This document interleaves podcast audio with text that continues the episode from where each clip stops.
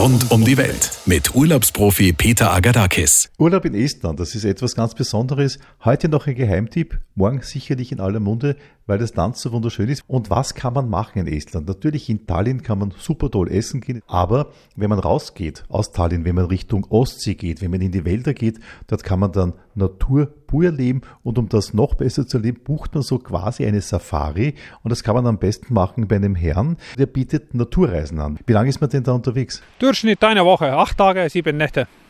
Und man erlebt hier Estland von seiner natürlichsten Seite. Du hast wirklich einige Schmankerl drauf, wie Bärenhütte, wie Moorwanderungen und so weiter und so fort. Also jeden Tag ein neues Naturerlebnis, oder?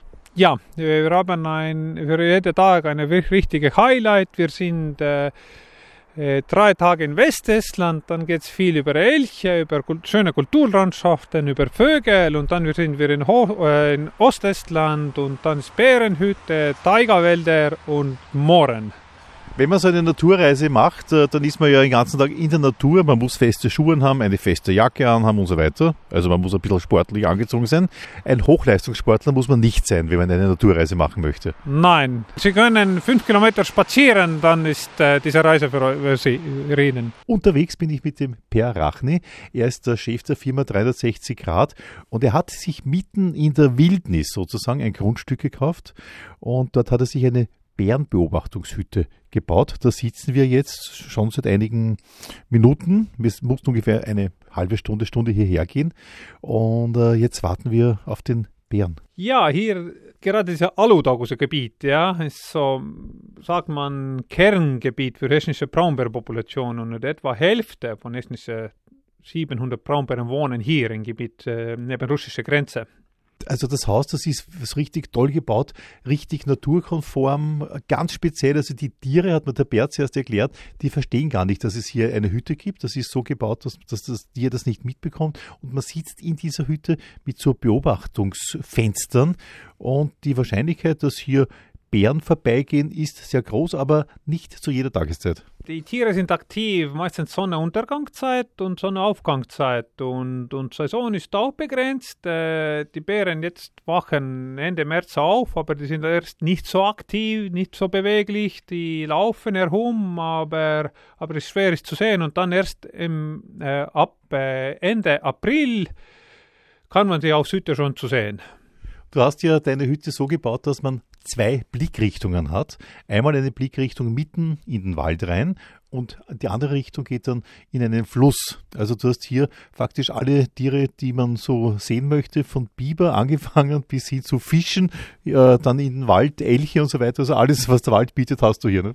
Ja, eigentlich diese Stelle haben wir lange gesucht und dann wird wirklich jetzt daraus gefunden, solche Stelle, wo, wo eine Blick geht ins Steigerwald und andere so offene Wiese mit Fluss und das bedeutet, dass wir haben äh, zwei Habitaten. Ja. Vorne sind mehr so Fallvögel, Falltiere und hinten den Hütte, wo Buschlauf ist, dann ist Elche, die Vögel zu erwarten, die, die offene Stellen mögen. Man kann in dieser Hütte auch übernachten. Ne? Ja, hier übernachtet man. Hier ist so, dass äh, muss man am Nachmittag reinkommen und übernachten bleiben und dann nächsten Morgen wieder raus. Es kommen auch sehr viele Profifotografen vorbei für diverse große Zeitungen, Magazine, die ganz einfach sagen, okay, ich fotografiere hier die besten Tieraufnahmen, die Bären aus aller Nähe. Ich sehe hier tolle Vögel, ich sehe hier aber auch im Wasser Biber. Also es ist hier wirklich große Action. Du hast mir zuerst erzählt, da gibt es eine Stelle, da bauen sich die Biber einen Damm und dann kommt am Abend der Bär und äh, schaut mal nach, ob es was zum Essen gibt, ist gleich zerstört er diesen Damm wieder. Ja, der war vor, vor, vor einigen Jahren, das Biber haben Damm und, und, und Burg gebaut und, und dann war jeder, jeder Abend zu sehen, wenn die Bären sind gekommen, sind die immer vorbeigegangen und so 10 bis 20 Minuten da waren die immer da und dann endlich waren Biber weg, weil war, wahrscheinlich war es für Biber zu stressig. Man muss aber schon hingeführt werden, weil wenn ich jetzt als Städter hierher komme und mich hierher setze, werde ich wahrscheinlich die Hälfte sehen. Das heißt, ich brauche einen Führer, einen Guide, der mir sagt, denke ich, dorthin schauen, jetzt passiert das und so weiter. Ne?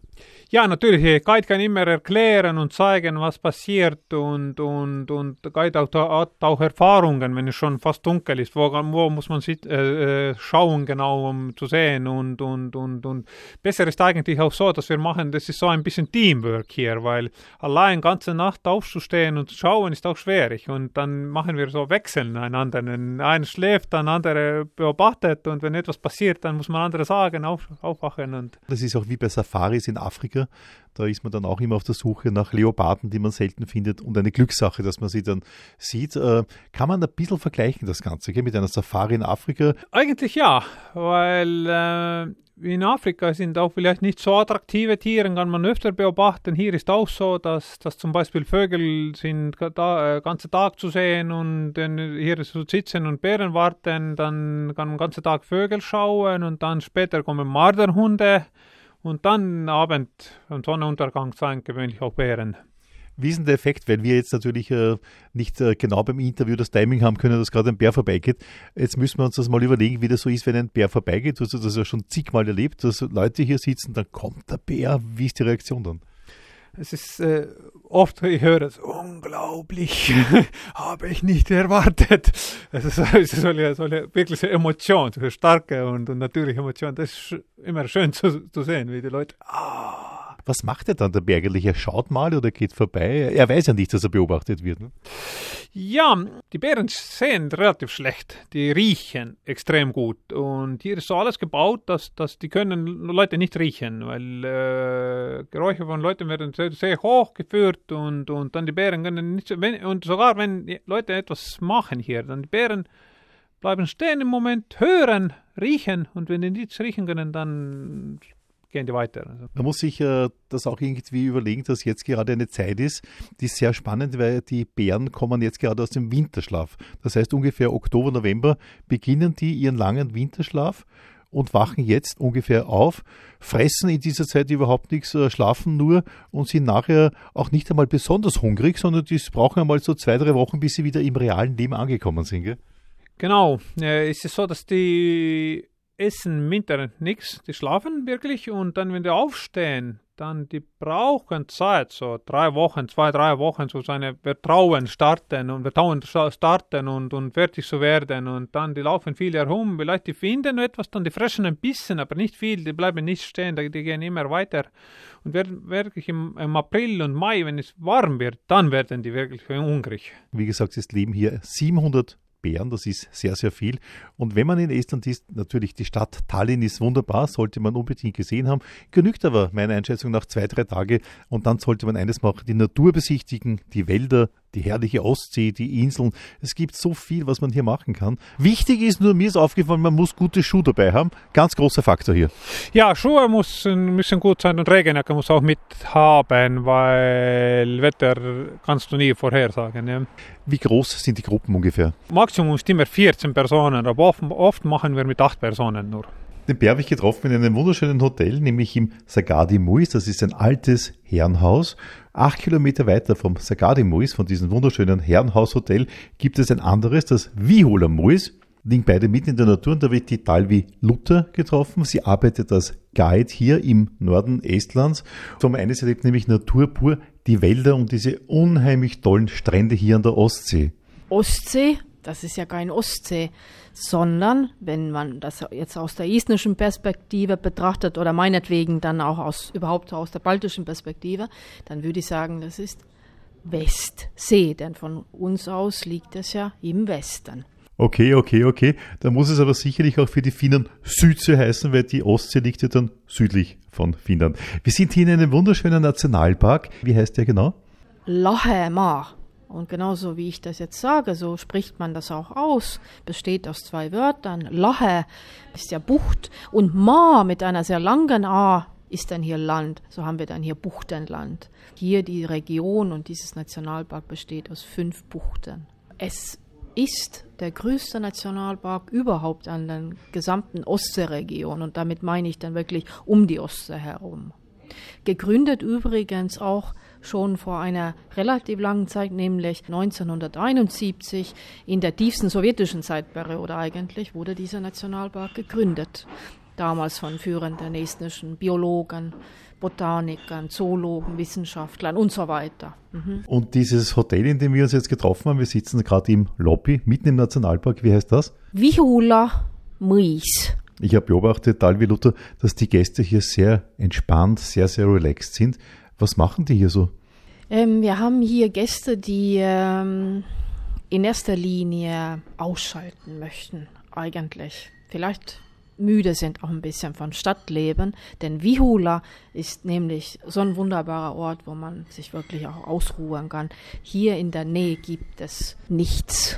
Wobei nichts ist auch nicht ganz richtig, weil äh, wenn man sich dieses Herrenhaus, das Vihula Muis genauer anschaut, das besteht aus vielen, ganz vielen Häusern eigentlich. Ne? Wir haben hier in Vihula insgesamt, denn es ist ja ein äh, altes, einer der ersten Herrenhäuser in Estland, erstes Mal erwähnt 1410.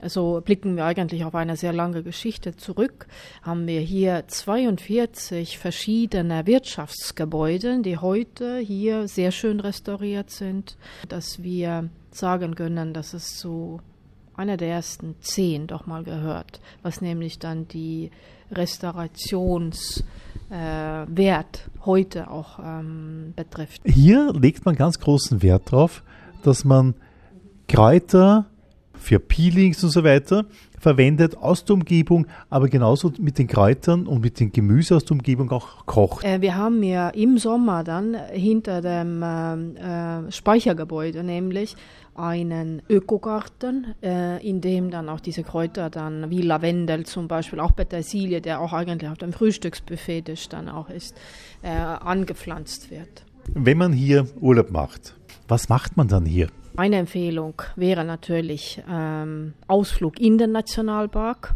denn äh, Nationalpark ist ja groß.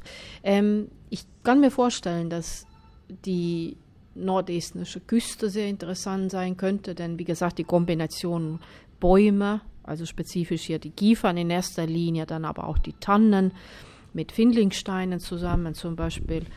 Eine kleine Wanderung, denn Forstamt von Estland hat sehr schöne Wanderwege hier auch mit so Stegen aufgebaut. Man ist natürlich jeden Tag vor dieser Frage, mache ich mehr Aktivitäten im Wald oder an dieser wunderschönen Küste der Ostsee? Muss ich wählen, denn die Kombination ist möglich. Also die Kombination von beidem passt in einem Tag zu machen, denn die Dimensionen, die wir hier haben, sind nicht so groß. Ja, man schafft das. Wenn man sich hier so die wunderschönen Sonnenuntergänge an der Ostsee ansieht, das ist so richtig verführerisch zum Schwimmen gehen. Ehrliche Frage jetzt, äh, kann man hier baden oder ist das doch etwas zu kalt? Ähm, wir haben hier ähm, nämlich ja große Buchten. Wir sind ja im Buchtenland. Lachemar, ja, bedeutet das ja. Ähm, und ähm, es ist wirklich so, dass im Juli, zum Beispiel in unserem Hochsaison, das Wasser genau durch diese Becken, also weil links und rechts ist ja dann so eine Bucht beziehungsweise Landzunge, ja, äh, umfasst äh, von links und rechts das Wasser. Ostsee ist bei uns nicht sehr tief, also nicht übermäßig tief. Und im Juli zum Beispiel wärmt sich das Wasser auf das 20 Grad, manchmal sogar 21 Grad. Wenn es jetzt offenes Meer ist, dann nicht. Aber wenn es kleine Buchten gibt, dann gehen die Esten ja schon ab 18 Grad Celsius in das Wasser. Würde ich vorschlagen, als Österreicher zum Baden und Sonne liegen, fahren wir doch in Süden runter, wie gewohnt. Aber wenn man aktiv sein möchte, wenn man gut essen möchte, wenn man liebe Menschen kennenlernen möchte, dann empfehle ich Estland. Vielleicht können Sie doch die vielen Leute, die jetzt zuhören, in ihrer Sprache willkommen heißen in diesem Land. Ja, tere tulemast Vihula mõisa, tere tulemast Lahemaa rahvusparki. Rund um die Welt mit Urlaubsprofi Peter Agadakis.